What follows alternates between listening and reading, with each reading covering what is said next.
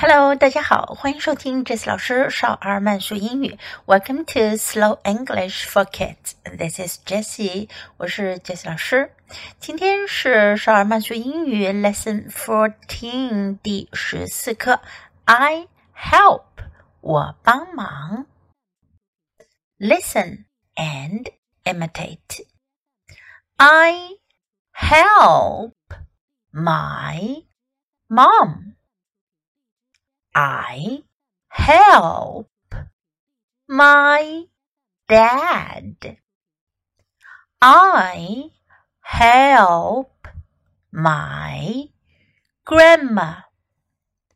I help my grandpa.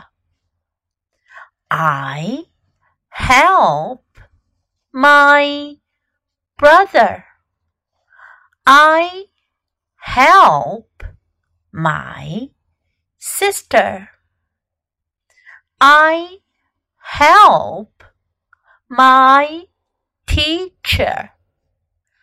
I help my coach. I help my friend. I help my dog.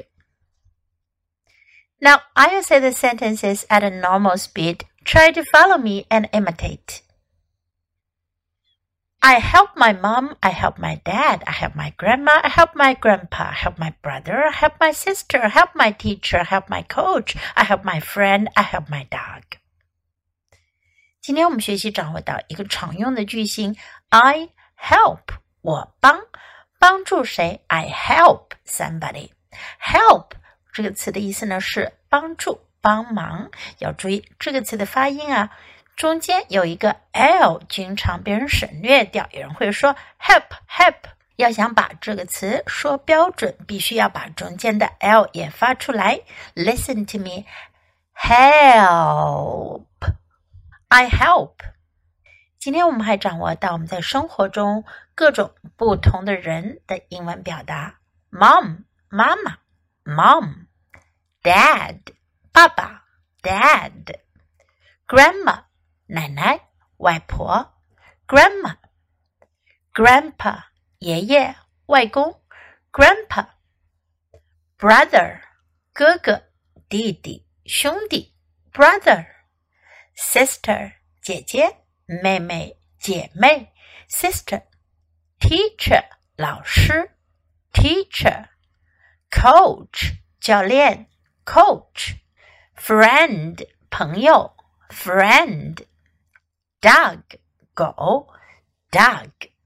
今天的内容大家都掌握了吗？你可以在 Jess 老师的微信公众号找到这些内容哦。Listen。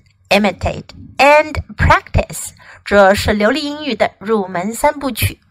别忘了把音频节目下载到手机上，多听、多模仿、多练习。欢迎继续收听。Thanks for listening. Until next time.